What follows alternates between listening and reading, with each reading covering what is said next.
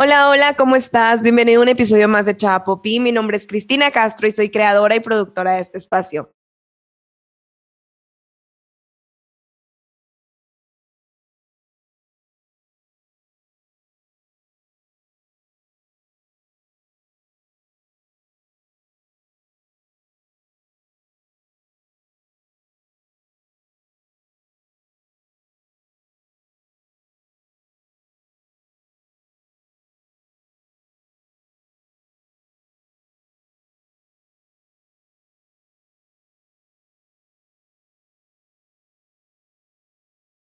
Hola, hola, ¿cómo estás? Bienvenido a un episodio más de Chapopi. Mi nombre es Cristina Castro y soy creadora y productora de este espacio. El día de hoy tengo con nosotros a una persona que nos va a platicar un tema muy interesante, muy relevante y que tiene que ser tocado. Ella es nutrióloga, ella es Cristina Gil y Cristi, gracias por estar aquí. Bienvenida a este espacio. Gracias, gracias, chao, por tenerme aquí. Yo encantada de la vida, les digo, o sea, estás creciendo, wow, te admiro, te quiero, eres mi amiga, te considero mi amiga y yo estoy encantadísima de estar aquí. Muchas gracias, por tenerme. Muchas gracias, Cristi, por aceptar mi invitación. Ya te había dicho desde que grabamos el episodio en Petit Comité que ibas a ser invitada al podcast. Sí. Y me estaba reservando justo para estas fechas porque el tema que quiero que hablemos es un tema pues muy relevante. Pero antes de continuar, antes, para las personas que nos están escuchando, porque el podcast se escucha en más de 45 países, quiero que nos digas quién es Christy Hill. Pues bueno, Christy Hill en la parte profesional, pues es nutrióloga y gastrónoma. Mi carrera tiene las dos juntas, es nutrición y gastronomía. Tengo certificación en eh, nutrición en el deporte, también eh, en síndrome oral poliquístico y e hipotiroidismo que pues eh, me, he estado actualizando año con año y tengo ya consultando aproximadamente 5 a 6 años, no, me acuerdo muy bien, creo que desde el 2015, pues sí, ya 6 años. Oye, de la nada no me acordaba cuánto, o sea, siempre decía que 5, bueno, no, no siempre, ¿verdad? O sea, de un tiempo para acá y ya es como que ya 6, pero bueno. Em, un hijo de 6 años, haz de cuenta. Y a mí me encanta consultar. Eh, yo vivo acá en Cuauhtémoc, Chihuahua, un poco más frío que, que, la capital de Chihuahua. Extraño, yo soy de Chihuahua, pero me casé eh, este año y pues súper feliz, encantada de la vida, que la vida me tenga aquí en una ciudad nueva, dentro, un cambio dentro del cambio que es todo esto de la pandemia. Entonces, les digo, en mi parte, este, ya como mujer, pues les digo, yo me acabo de casar, soy una me considero una mujer em, buena onda, social, buena onda. Em, me gusta ser em, muy, empática, me gusta mucho la espiritualidad. Ya tengo en terapia dos años. Me encanta esto del, despertar. Eh, le sigo moviendo. En eso ando. Fíjate que más que moverle a la nutrición, estoy ahorita como me fascina la espiritualidad. O sea, me, me encanta, me ha ido bien, por eso me gusta. Yo solía enfermarme mucho y es ahorita de lo que les voy a platicar. Y pues tiene que ver, entonces pues terapia lo es todo, se los recomiendo y pues aquí estamos, felices, felices, felices. Gracias, Cristi, por esa amplitud y esa apertura para las personas que, que te están escuchando y que nos están escuchando. Cristi, tú sabes, tú ya sabes la intención por la que, por la que te invité a este episodio, pero quiero que las demás personas lo platiquen, o sea, lo conozcan, porque a lo mejor son temas que no se hablan, que no se dicen o que vivimos en el día con día y lo vemos de una manera, lo tomamos como una manera normal, como algo que ya está establecido y así es. Me gustaría que nos platicaras eh, por qué elegiste esta carrera de nutrición y tu experiencia referente a ella? Pues mira, primero que nada, mi, la carrera, este, bueno, saliendo de preparatoria, yo todavía ni siquiera sabía qué era lo que quería hacer, pero ya, ya había hecho exámenes de admisión para entrar a algunas universidades, aún así pues no sabía ni siquiera qué carrera admitía, ya estaba, pero ni siquiera sabía qué carrera. No, no quería psicología porque soy bien floja. ¿Se pueden decir groserías? Claro, adelante, este es un espacio soy bien Buena. soy bien buena para leer, o sea, soy más auditiva, eso sí. Eh, lo he como que me he dado cuenta de eso a lo largo de los años, que yo decía, es que, ¿qué? ¿por qué no leo? Y así me juzgaba mucho, pero, ay, pues entendí que soy más auditiva, por eso también me encantan los podcasts. Y este, y bueno, dije, no, psicología no. Y lo LAE y cosas así, ingeniería, no, muchísimo menos. Yo estaba peleado con los, con los números. Y desde mi inconsciencia dije nutrición. ¿Por qué? Porque yo me puedo hacer mis propias dietas sin necesidad de, de acudir a otro profesionista, otro, pues en sí, otro nutriólogo y estarle pagando a esa persona. Mi abuelito tenía diabetes em, y yo decía, quiero ayudar a los que tienen esa enfermedad, porque yo lo veía como tipo batallaba con eso. Y dije, pues, ok, nutrición, pero era más de la inconsciencia de que me quiero hacer mis dietas para estar delgada, que esto está relacionado con el tema de hoy. Cristi, ¿qué es el TCA?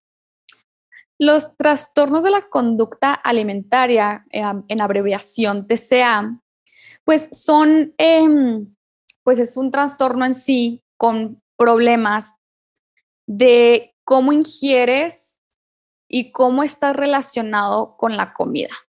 Sí, o sea, una persona que tiene trastorno de la conducta alimentaria se ve igual que tú, se ve igual que yo. No siempre se va a ver como una persona delgadísima que está en los huesos, por ejemplo. O sea, una un, un trastorno de la conducta alimentaria pasa más de lo que nos gustaría que pasara.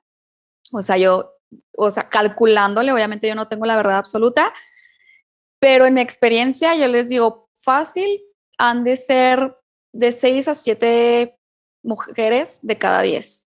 ¿Y cómo se ve un TCA? O sea, ¿cómo, qué es en realidad, cómo se ve, cómo se vive, cómo se siente, qué es eso que las personas a lo mejor experimentan o experimentamos, que decir, oye, ¿cómo puedo identificar que yo tengo TCA?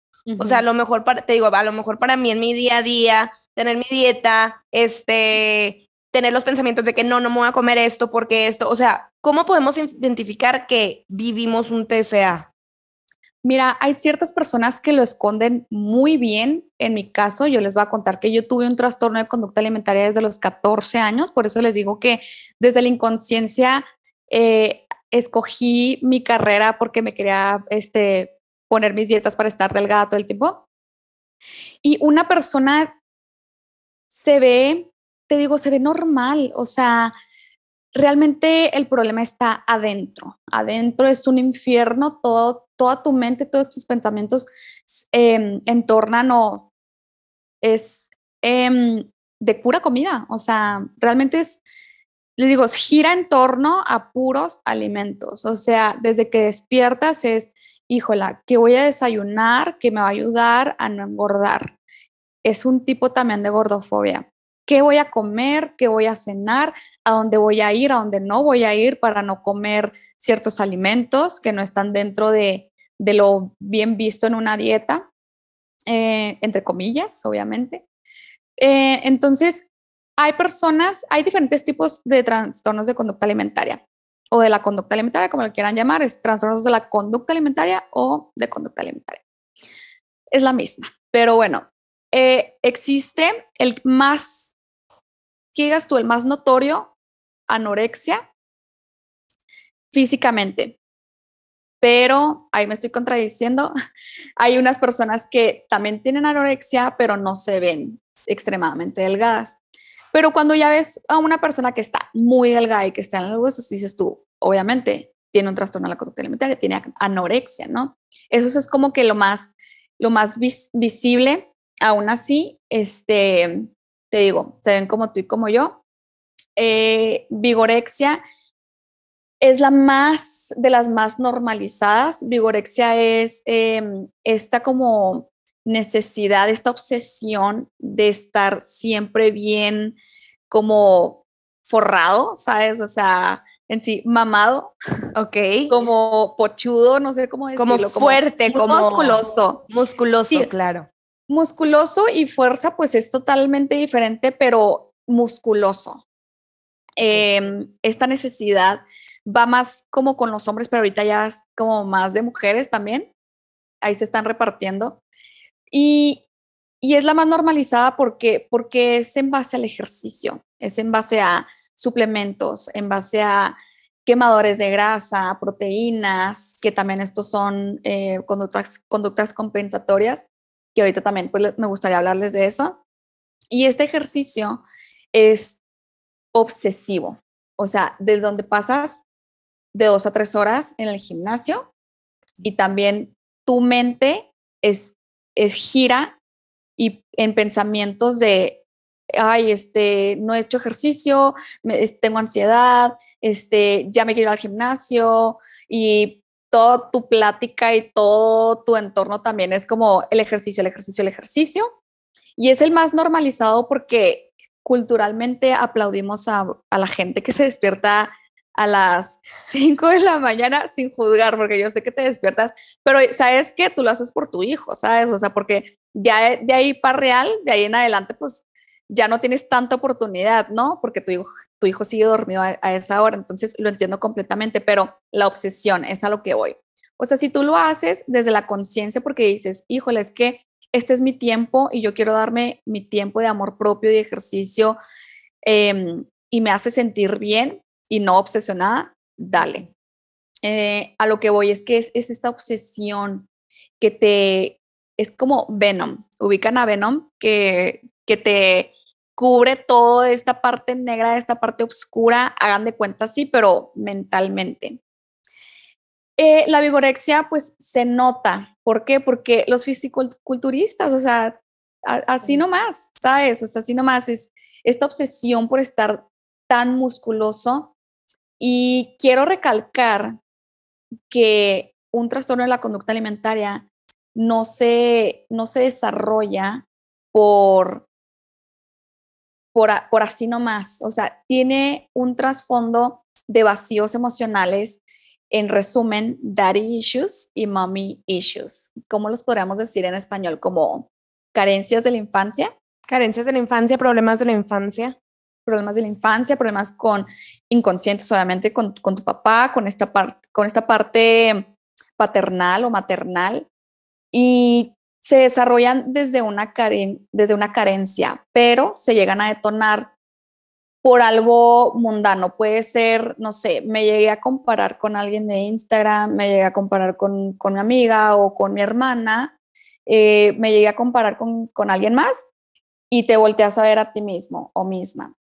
Eh, también se puede detonar, en mi caso, se detonó a los 14 años por un comentario que hizo mi papá, que no lo culpo. O sea, realmente los padres a veces pueden ser muy inconscientes y no es su culpa, es como ellos fueron criados también culturalmente y pues ellos ni cuenta que están haciendo daño con un comentario. Y mi papá lo que me dijo, yo me fui a estudiar a los 14 años fuera de casa. Entonces, yo siempre he comido, he tenido muy, muy buen diente. Y a la hora de no comer tanto como en sí de lo de lo de mamá, de siempre, empecé a subir de peso.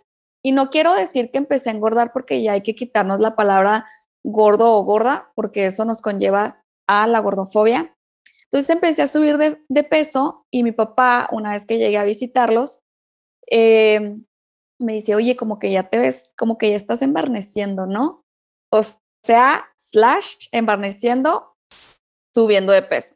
Entonces yo me quedé como que, ah, caray, pues yo no me había dado cuenta, ¿sabes? Entonces te, te volteas a ver al espejo y dices, híjola, esto no estaba, esto se ve diferente, esto que yo siento en mis piernas o en mi pancita no estaba, entonces te vuelves, te empiezas a dar cuenta y en eso que te empiezas a dar cuenta, pues no te gusta culturalmente. ¿Por qué? Porque estamos rodeados de estamos rodeados de modelazas, Victoria's Secret, de skinny is the new healthy, ¿sabes? Entonces, eh, te empiezas a, ver a ti mismo, misma, y dices tú, hijo, la tengo que hacer algo, porque es un miedo al rechazo social, social. socialmente, ¿sabes? Entonces, tenemos que hacer mucho culturalmente, o sea, van a, van a, vamos a durar años luz en que esto pueda realmente tener un cambio, pero pues por algo se empieza, ¿no? Desde tú, tú, tú misma, tú mismo y, a tu alrededor, con qué, qué, platicas con tu familia, qué platicas con tus amigos, etcétera. Y digo, esto es, esto es cultural, o sea, socialmente no aceptado estar en un peso arriba, en un alto peso, tener este, obesidad, eh, que también no está, no, está, no, está bien visto estar demasiado delgado. Y tampoco quiero decir flaco porque hay que quitarnos esos como estereotipos, esos, estereotipos de flaco o gordo. Y, y te comento, eh, realmente es, esto es cultural, es un miedo al rechazo por tener un cuerpo diferente y por no estar como la Victoria's Secret, ¿sabes? Entonces te empieza a dar ansiedad, eh, depresión, te empiezan a como invadir estos pensamientos de que, eh, ay, estás gorda, este, tienes que hacer ejercicio, qué huevona, puros, puros malos pensamientos, o sea, realmente te empieza a juzgar demasiado, o sea, de más. Entonces, eso también, pues, que te afecta el amor propio que nunca te lo enseñaron en casa. Les aseguro que amor propio apenas lo estamos como visualizando de, de qué es amor propio, ¿sabes? Y, eh, y, obviamente yo tenía la autoestima por los suelos o, en subsuelo, literal, o sea, de una manera impresionante.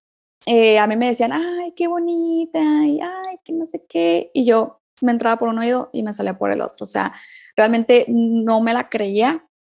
hasta ahorita ya que empecé con mi amor propio y terapia, es como un, gracias, ya lo sé, qué, qué padre, ¿no? O sea, es como, ah, chido que tú también lo notes, pero yo estoy llena, yo, yo sé. Claro.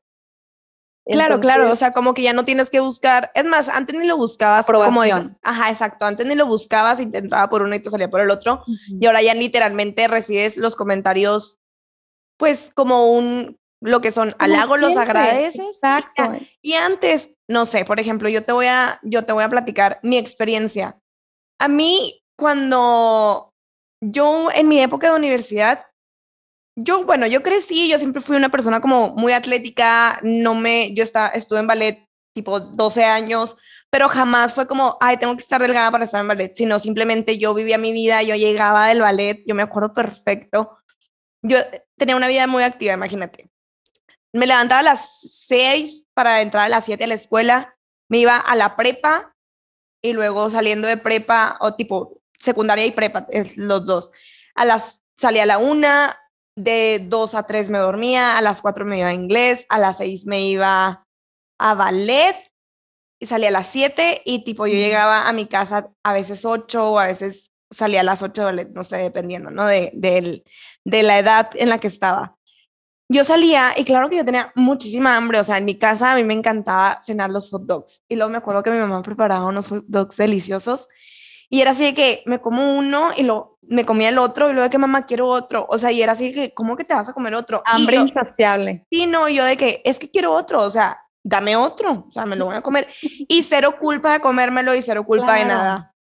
Cuando llegué a la universidad claro que fue mi época de descontrol, fue mi época de alcohol insaciable, fue mi época de desveladas, fue mi época de, de no tener el amor propio que tenía antes y estar así como que en esta etapa de, pues se podría decir como sin rumbo y sin control. Y me acuerdo igual que mi hermano fue así, fue la persona que detonó de que, pues ya estás gordita, ¿no? Y en ese instante fue que, ¿cómo es posible que yo, Cristina, esté gordita? Y claro que fue, es lo que dices tú, comienzas a voltearte a ver y dices, ¿qué pedo? O sea, sí es cierto. O sea, es que no te das cuenta. o sea, si es como uno o dos kilitos y una lonjita más, una rayita más, no te das cuenta, ¿sabes? Hasta que te lo dice alguien. Claro, y ponle que a lo mejor yo estaba cinco arriba y no sé, yo estaba, te digo, en mi época de, como dices tú, cero amor propio cero, cero total amor propio, cero me cuidaba, cero hacía las cosas bien por mí, cero dormía mis ocho horas, cero tomaba agua, cero me alimentaba bien, o sea, realmente mi alimentación era muy lo que se me pusiera enfrente y ya, ¿sabes? De que o sea, yo, eh, yo viví, tipo, vivía con mis papás, me fui a estudiar inglés, también regresé, pero como que ya después cuando estaba en la universidad cenaba papitas, no me importaba, cenaba quesadillas todo el tiempo. Y es que sabes que no hay problema, ¿sabes? O sea, a lo que voy es de que te pueden decir, te pudo haber dicho tu hermano, ay, como que ya estás gordita, no lo, ah, sí, me vale, ¿sabes? Porque tú estás bien contigo misma, porque realmente no le das tanto poder a eso que es culturalmente aceptable. Entonces, digamos, Cristi, que el TCA está directamente relacionado con la cantidad de amor propio que tengamos por nosotros mismos. Más bien lo diría que está relacionado con las carencias que tenemos cargando desde la infancia y hay un detonante. He, escuchado que una dieta detona. Y, digo, bueno, puede ser que sí, pero yo discrepo. ¿Por qué? Porque ¿qué te llevó a, ir con la nutrióloga? ¿Sabes? Tuvo que haber sido un comentario, tuvo que haber sido alguien de Instagram, tuvo que haber sido algo que han dicho en las, en las noticias, en tu grupito de amigas, o sea, no, no creo realmente, quiero como que empezar a defender a las nutriólogas porque somos licenciadas, o sea, también tuvimos la clase de psicología. Aquí nosotros no estamos para joderles la vida con una dieta y, y desarrollarles un trastorno o detonarles un trastorno de conducta alimentaria. O sea, sí entiendo que pueden haber nutriólogas que se enfocan más en eso y pueden hablar desde la inconsciencia, pero no las culpo. Estamos hablando que que esto, todo esto es culturalmente, o sea, tenemos cargando ideas erróneas, estereotipos desde años. Cristi, ¿y qué cuando una persona realmente lo hace por salud? O sea, que cuando, o sea, que cuando dices, ok, yo lo estoy haciendo por salud y hasta qué punto entra el, ya me estoy pasando de la raya, o sea, de que esto ya dejó de ser salud, ya se está haciendo como obsesivo. Porque dime tú, no, también hay conozco muchas personas de que no, no, no, es que esto es saludable, no, no, no, es que, y no sean como que esa permisión. Mira, eh, yo en lo personal te estoy hablando de mí, yo no sé cómo trabajarán otras colegas, otros colegas, o sea, o otros colegas. Respeto mucho su manera de trabajar. Eh, yo, por lo que yo he pasado y en mi experiencia, siempre me doy cuenta. O sea, me estoy viendo en un espejo, haz de cuenta. Entonces es como, oye, ¿cómo te sientes? ¿Ha aumentado la ansiedad? ¿Te sientes mal por no cumplir el plan al 100%? ¿Te estás culpando? ¿Te estás eh, restringiendo de más por haber tenido un fin de semana de excesos? Entonces, estas, este tipo de preguntas me ayudan mucho a mí como a identificar si la persona, si la persona está como que en, en sí, pues lo está llevando a tener un trastorno de la conducta alimentaria. Entonces, este tipo de preguntas que son, ¿cómo vas con la ansiedad? O sea, ¿qué, qué sientes? ¿Qué, ¿Qué es el resultado de? ¿Sabes? Siempre es mm, o bueno o malo, entre comillas, porque no hay nada bueno ni hay nada malo, solamente es y todo lo que pase y te pase siempre va a ser por algo y por tu evolución. Pero a lo que voy es de que el resultado de lo que tú hiciste, ¿cómo te hizo sentir? ¿Te hizo sentir bien? Ah, perfecto vamos bien. Te hizo sentir culpable, te hizo sentir que no valías, que no eres suficiente. Ah, pues entonces, órale, te, te canalizo con la psicóloga y ahí que ella haga su chamba, porque en el, en el episodio que nosotros tuvimos en, en, el, en Petit Comité, este, yo como que me hice ver que las nutriólogas iban así como que, ay, qué malas porque te, te, te detonan el trastorno, etcétera, pero no, realmente a lo que voy es de que si tú ya estás con estos rasgos y espero que tú escuchando este podcast puedas como analizar unos e identificarlos, eh, no vayas primero con una nutrióloga, porque nosotros no te vamos a poder ayudar. Tienes que ir primero con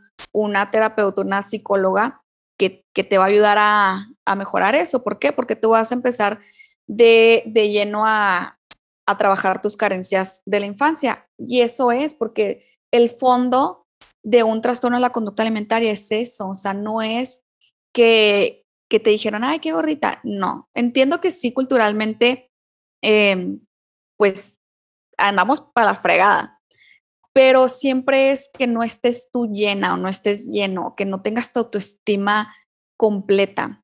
Entonces acuérdense que no va a ser el detonante, em, el desarrollador, no sé si me explico, o sea, el que detona no es lo que se desarrolló, es el que detonó. Como por ejemplo, ya estaba, simplemente es como estaba. es como una bomba que ya estaba ahí, nada más llegó, le, aprendiste y ya explotó eventualmente. Exacto. Pero ya estaba formado. Ya estaba, ya estaba. Cristi, por ahora en estas fechas decembrinas, eh, como una persona que a lo mejor que nos está escuchando y, y dice, ¿sabes qué? Yo las estoy escuchando y si lo tengo, lo he vivido, lo vivo día con día, ¿qué sería como que una buena recomendación con su, con su conducta alimentaria, alimenticia y estas fechas y Navidad y Año Nuevo y todo lo que estás con la familia o que te dicen te vas a comer eso, no te lo vas a comer y te vas a servir otra vez y por qué no comes y todos estos comentarios que se viven día con día. Claro. Mira, quiero regresar un poquito a, a los tipos de trastorno de la conducta alimentaria porque les voy a contar del que yo tuve. Tuve como un conjunto de, no, siento que no solamente vas a tener uno, puedes tener rasgos también de otros. Está anorexia, bulimia, atracones, em, está ortorexia, que es el que yo, que yo tuve o tengo, porque yo sí, yo sí digo, no se cura, se controla. ¿Por qué? Porque cada día eh, es diferente como puedes estar muy conectada un día, puedes estar otros días eh, con pensamientos de que, híjola, me pasé, comí mucho, este, a ver si esto no me hace subir un kilito, ¿sabes? Entonces son, son pensamientos que a veces no puedes evitar tener, pero que ya los traes a la conciencia y dices, ah, ok, a ver, hay que seguir trabajando, ¿sabes? Porque sí siento que es un trabajar diario diario, diario, y no porque ya hayas ido a, terapia o te hayas internado en, un, en, una de estas clínicas de, para trastornos de conducta alimentaria, no, no significa, no te garantiza que ya para toda la vida dejes de, pensar en, en, comida y en lo que conlleva, ¿sabes? Y es que el problema no es, no es la comida, o sea, digo, es la, el problema es que no estamos fuertes. Em, no, no, somos conscientes, no estamos fuertes espiritualmente yo te digo, ortorexia es esta como obsesión, te digo, todas son, todas son obsesión. Eh, obsesión por querer alimentarte de puras cosas sanas, entre comillas, de los que nosotros como catalogamos que son sanos y, orgánicos. Y, si te sales de esa rutina o de esos alimentos, ya te sientes con ansiedad. Claro que también puede venir acompañado de ejercicio excesivo, pero en lo personal me iba más con, con la comida. Eh, este, les digo, esta obsesión de ni siquiera salir a socializar, porque sabes que va a haber papitas, va a haber chicharrones, va a haber cacahuates, o sea, alimentos que tú piensas que son malos. ¿Por qué? Porque en el mundo y en la cultura sí te dicen, la hamburguesa es mala y la ensalada es buena. ¿Sabes? Cuando nada es bueno, nada es malo, solamente hay un balance y hay porciones. O sea, los alimentos no es la comida, la comida es, sirve y nos la dio Diosito para alimentarnos, para tener energía, para tener nutrientes que se van a convertir en energía. Es simplemente eso, o sea, si nosotros vemos a la comida no como, no como tal, bueno o malo, sino lo vemos como, este va a dar más energía que otra, punto. O sea, se acabarían muchos los problemas. Y, y, bueno, ¿cómo se ve una persona que, que tiene ortorexia? Pues igual que tú y que yo, o sea, realmente son muy sigilosos estos trastornos. Por eso em, hay veces que no nos damos cuenta que nuestra hermana o nuestra amiga o mamá puede tener estos, estos rasgos y, esta, y este trastorno, porque te digo, es, un infierno en tu mente y, y, todos los días. Y todos los días yo, yo de veras llegué a pensar que solamente iba a pensar en comida toda mi vida, toda mi vida. O sea, qué tristeza y ahora te digo, me dan escalofríos de, de volverlo a pensar porque me da mucha tristeza mi Cristi del pasado, pero más que nada orgullosa de, de, saber dónde estoy posicionada ahorita y que estoy feliz de la vida. Pero, pero antes sí, era un infierno. Eh, bulimia, pues es esta como necesidad de, de vomitar, de devolver este, alimentos que has comido si has tenido un atracón. El atracón, pues es, mm, obviamente, en sí como, como está muy relacionado con el atacarse, ¿sabes? O sea, el atracón es como comes y comes y comes impulsivamente. Y luego, y luego viene una culpabilidad enorme y luego la compensas con ejercicio que les digo, les voy a explicar un poquito de las conductas compensatorias. Estas conductas compensatorias, pues es literal así como dices, o sea, para compensar eso que tú hiciste o no hiciste. Em, por ejemplo, el hacer ejercicio es igual de dañino que vomitar. O sea, el hacer ejercicio desde la inconsciencia de que porque me comí ayer una hamburguesa y la quiero quemar y quiero hacer el doble de ejercicio es igual de peligroso. Entonces espero que se den cuenta ahorita con esto que les estoy platicando. Claro, y eso se escucha diario de que no, güey, o sea, estamos aquí en la reunión, pero no pasa nada, mañana nos vamos a las bicis, mañana hacemos ejercicio, nos vamos a correr y ya lo reponemos. Está muy normalizado, ¿sabes? O sea, es demasiado normalizado y está mal, o sea, no está bien que quieras compensar el comer. Nosotros nos, merecemos la comida siempre, en todo momento, estés como estés. No hay, nadie, nadie te puede venir a decir, no, no te mereces alimento. Como por, ¿sabes? O sea, todo el mundo nos merecemos el, el comer, el alimentarnos. Pero estas conductas compensatorias, digo, están muy normalizadas y socialmente hasta con tus amigas de que, oiga, niñas, este, y si nos vamos al, al cine, nos compramos el como más grande, uno, ahí y está el atracón.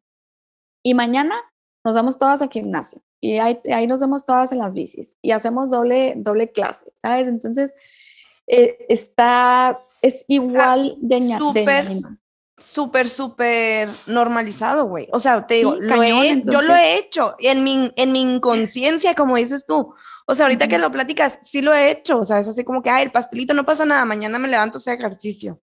Entonces, como dices tú, son cosas tan que ya están no, socialmente más como bien vistas, aceptadas. Sí, o sea, que tu, que, que tu hija o no sé, amiga te diga de que ay mamá X, cómetelo, mañana nos vamos a, hacer doble clase y que tú digas, ah, ok, está bien, y no te des cuenta que eso está mal, o sea, ese querer compensar el alimento que tú ingeriste, oye, no, o sea, por eso te digo, siempre te vas a merecer alimentos, no que nadie te venga a decir, oye, no, ya comiste mucho, ay, ¿qué, qué te importa? ¿Sabes? Cada quien su cuerpo.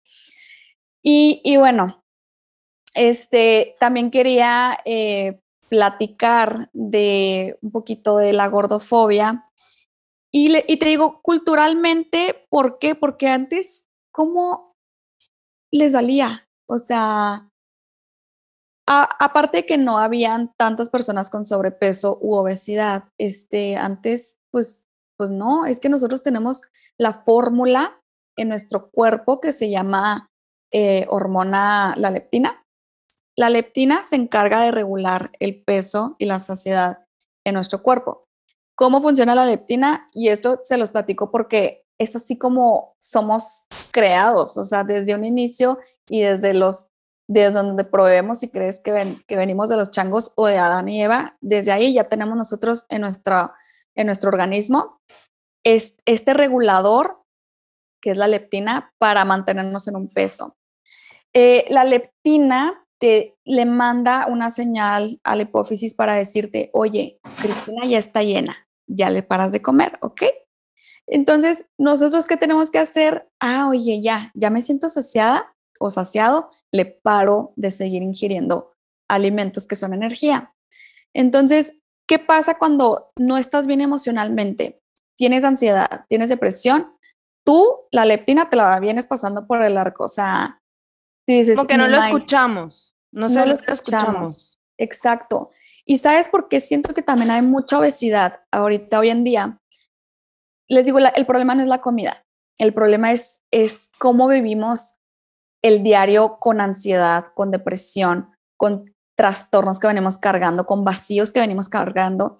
Y no es la comida, o sea, son las emociones que nosotros no trabajamos desde chiquitos. O sea, en la escuela, matemáticas, ciencia, y párale de contar, o sea, no te van a decir, eh, bueno, ahorita ya se ve un poquito más, pero no hay esta clase de, espiritualidad. De control de emociones, de, inteligencia, inteligencia emocional. Exacto, de, de ser más consciente de tus emociones. O sea, no creo que, que la obesidad sea em, el principal problema, la comida. No.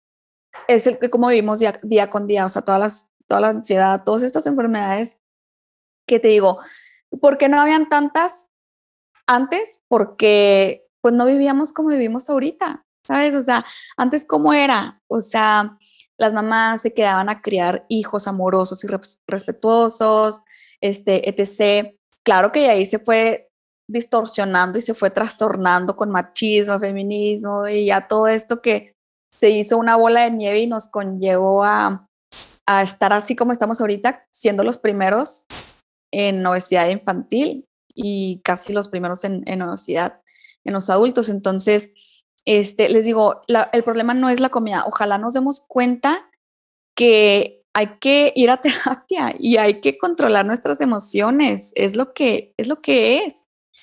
Y, bueno, ya tocando ese, bueno, ya dejando de un lado este tema de, gordofobia, que culturalmente pues es, es, este como miedo o asco justo de ver a una persona que está con sobrepeso u obesidad. ¿Y por qué? Porque, no sé, o sea, cada quien tendrá su razón. Eh, puede que tu mamá o tu maestra te haya tratado la patada y tú ya le agarres ese repele a, a, los con obesidad, o sea, a las personas con sobrepeso, ¿sabes? Entonces, bueno, de que tenemos que trabajar, tenemos que trabajar, tenemos que hacer la tarea. Si este, si este podcast, ojalá que sí, te, dio como, un, como una señal o te despertó poquito de que, híjola, se me hace que yo o alguien cercano a mí eh, tiene, tiene un trastorno o tiene algún problema emocional que lo está reflejando con la comida, pues órale, o sea, a trabajar. ¿Cómo podemos ayudar a, esa persona? Pues siendo, en primero que nada, muy empáticos y no juzgar, porque les digo, no es chiplería. Me choca, me choca, me choca que, que alguien ahorita, ay, es que no quiere comer. Ay, déjala. Está, está queriendo llamar la atención. O ay, este, no sé, eh, se está pesando constantemente y está todo esto, te digo, del, del, trastorno, que no sabemos qué es trastorno, pero lo, lo normalizamos. Y es como, ay, no, quiere llamar la atención. Es como, güey, no. O sea, esta persona realmente necesita terapia, necesita ayuda, necesita acompañamiento amoroso. Y, eso, y es a lo que vengo, o sea, cómo, cómo ayudar a esa persona no juzgándola, o sea, siendo un poquito más empáticos porque ya sabemos que no es una chipería, que viene desde la infancia, que viene desde un mommy issue y daddy issue. O sea, tiene una razón y una raíz, no es simplemente porque esté de moda. No, Exacto. Claro, o sea, porque muchas personas a lo mejor en la secundaria, en la prepa, de que, ay, todas mis amigas lo están haciendo, yo también lo voy a hacer. Muchas veces también te dejas guiar por eso, ¿no? Que a lo mejor hay, hay alguien que realmente tiene esta conducta y como influencia a su alrededor. Y no nos vayamos muy lejos, o sea, redes sociales, Instagram, o sea, vemos, como decías tú, vemos modelos, vemos personas y como que ya te entra eh, o el chip o desde un trastorno, desde un detonante como mencionaste, o desde un, ay, qué padre, voy a estar así y después se genera el detonante. Es que sabes que Instagram está cañón porque a la que sale fit y, y delgada, los millones de likes. Y es que necesitamos tanto esta, esta aprobación social ¿para qué? ¿Sabes? Si, tú te puedes aprobar a ti mismo, a ti misma y estar bien contigo misma, o sea, no, necesitas tanta aprobación externa. O sea, la única aprobación que necesitamos somos de nosotros mismos, que también eso se trabaja en terapia. Y este, Instagram está cañón, o sea, yo sí dije, ¿para qué voy a ver a esta persona si me hace iniciar un pensamiento de, hoy es que ella se levantó a las seis y se fue a hacer dos horas de ejercicio, de ahí se puede hacer su desayuno súper healthy, ¿sabes? Entonces, yo ya dejo de seguir a esas personas. ¿Por qué? Porque no me hacen bien, me hacen tambalear un poquito en mi trastorno que anteriormente comentaba, no creo que se cure, pero sí se controla. Y, y, eso de la voy a dejar de seguir ya es traer, traerlo a la conciencia de no necesito porque yo estoy bien. A mí lo que me detona, aparte de eso, eh, tambalear un poquito en mi trastorno de conducta alimentaria, raramente, es el ejercicio. El ejercicio cuando es eh, comparativo, no sé si me expliqué, que estás en, el, en las bicis, ¿no? Y estás comparándote con la que anda casi que encuerada en su top y en su short o sus leggings, ¿sabes? Y es como que te volteas a ver y híjole, la lonjita, pero ok, Cristi, no, o sea, tú estás bien, eres hermosa, eres simpática, traerte así como que todo lo bueno que tú, que tú tienes y eres para eliminar ese pensamiento.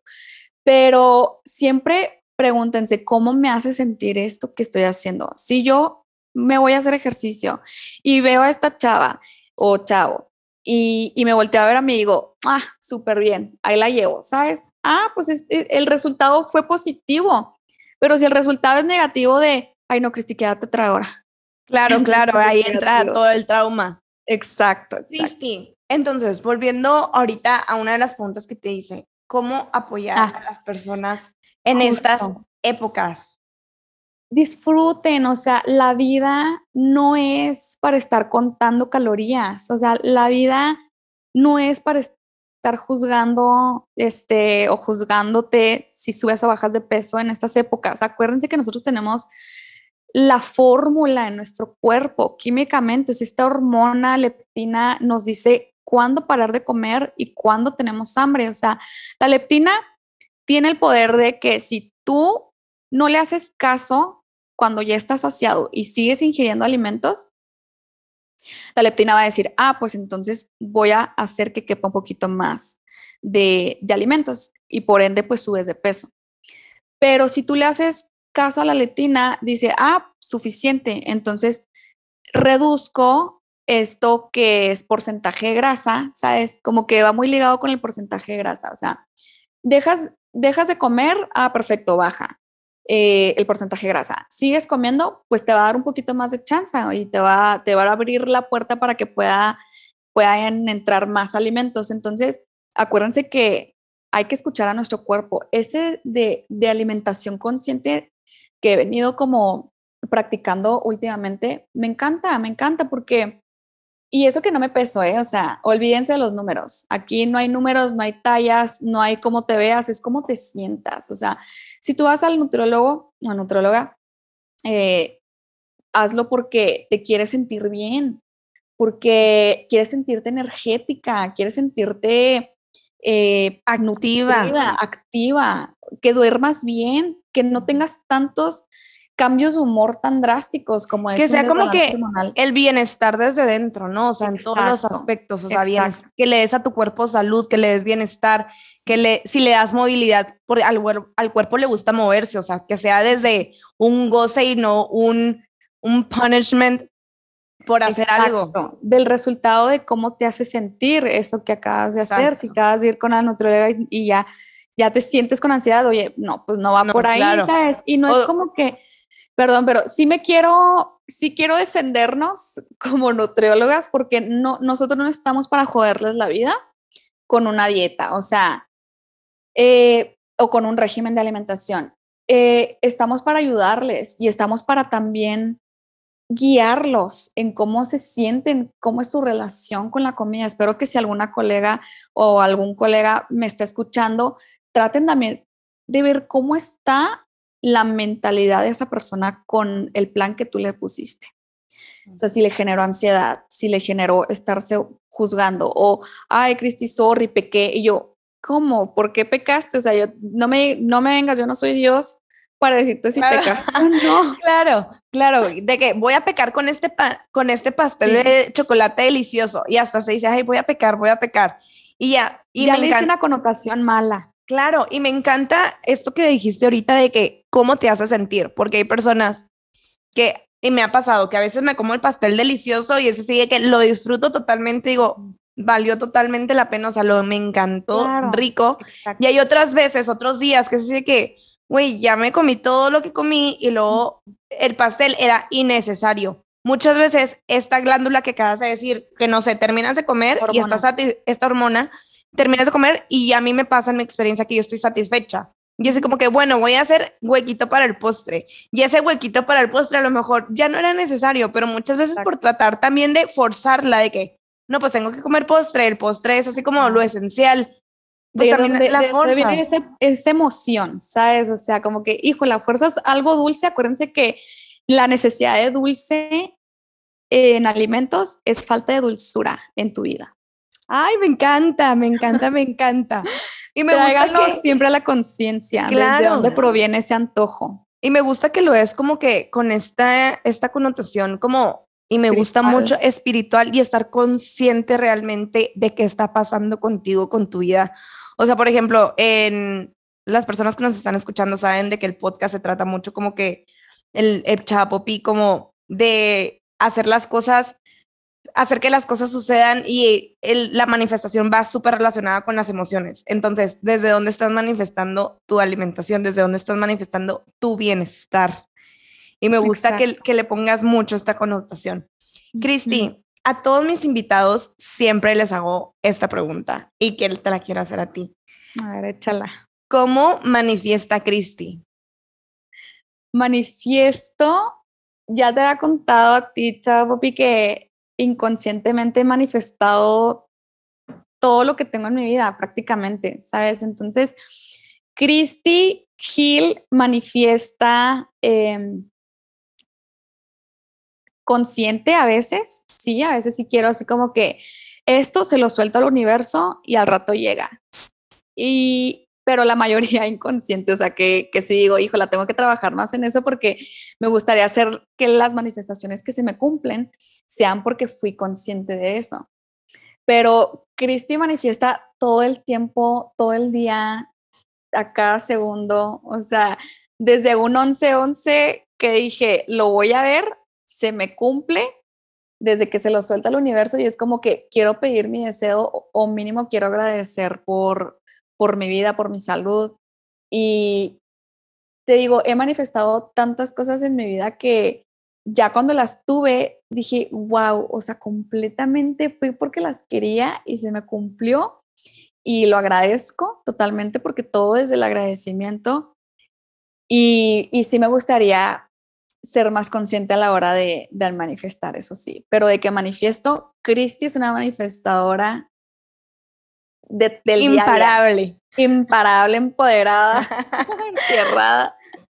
Claro, Cristi, me encanta. Oye, para las personas que nos están escuchando y a lo mejor quieren acercarse contigo, ya sea en plan eh, profesional, que quieren asistir contigo a tus consultas, ¿cómo te pueden eh, encontrar en redes sociales? También platícanos de tu proyecto que tienes para que también vayan y te escuchen y te vean. Miren, yo estoy en Instagram como Nutri Christy Hill con Y Christy, así pegadito. Y este, yo ahí respondo todos los mensajes, o sea, me mandas un DM, si respondo, si es algo así como de colaboración, a veces sí me tardo en, en responder, pero totalmente si es de Christy, ¿qué onda con eh, la información de tus consultas? Te respondo luego, luego. También tengo un podcast, un programa que también se ve en YouTube, que que también me encanta, que tuvimos a Chava Popi de invitada para que se vayan a, a, dar una vuelta a escucharlo porque está padrísimo, también es de manifestación, obviamente. Y este, y este programa pues tiene bien poquito, es un bebé desde julio del 2021 y este, pues también ahí me pueden encontrar platicando también de estos temas que nos encanta y que les digo, a mí me fascina la espiritualidad y la conciencia. ¿Cómo encuentran este programa, Cristi? Petit Comité en cualquiera de las redes, ya sea Spotify, YouTube, estamos Petit Comité CUU como Chihuahua, en Instagram. Y pues, pues nada, yo creo que ya, ya fue, fue todo lo que pude dar. Muchas gracias, Cristi. Yo estoy encantada de que estuviste aquí con nosotros compartiéndonos tu experiencia de las dos caras de la moneda, tanto como nutrióloga y como una persona que tiene un TCA. Te agradezco tu apertura, tu honestidad y toda esta información valiosa que nos diste el día de hoy. Gracias, Cris, mi tocaya bella. Muchas gracias por tenerme aquí. Yo fascinada de compartir lo que sé, es mi, es a lo que yo vengo a esta vida, a compartir mi experiencia, es mi servicio y este, pues nada, fascinada. Muchísimas gracias. Muchas gracias. Y a ti que nos estás escuchando, recuerda que si te gustó este episodio, lo compartas en Instagram, etiquétanos en nuestras redes sociales. Te lo juro que a Cristian a mí nos va a encantar verlo, tus comentarios y todo. Y recuerda también que cada semana hay un nuevo episodio de Chapopi y no te los pierdas. Nos vemos a la próxima.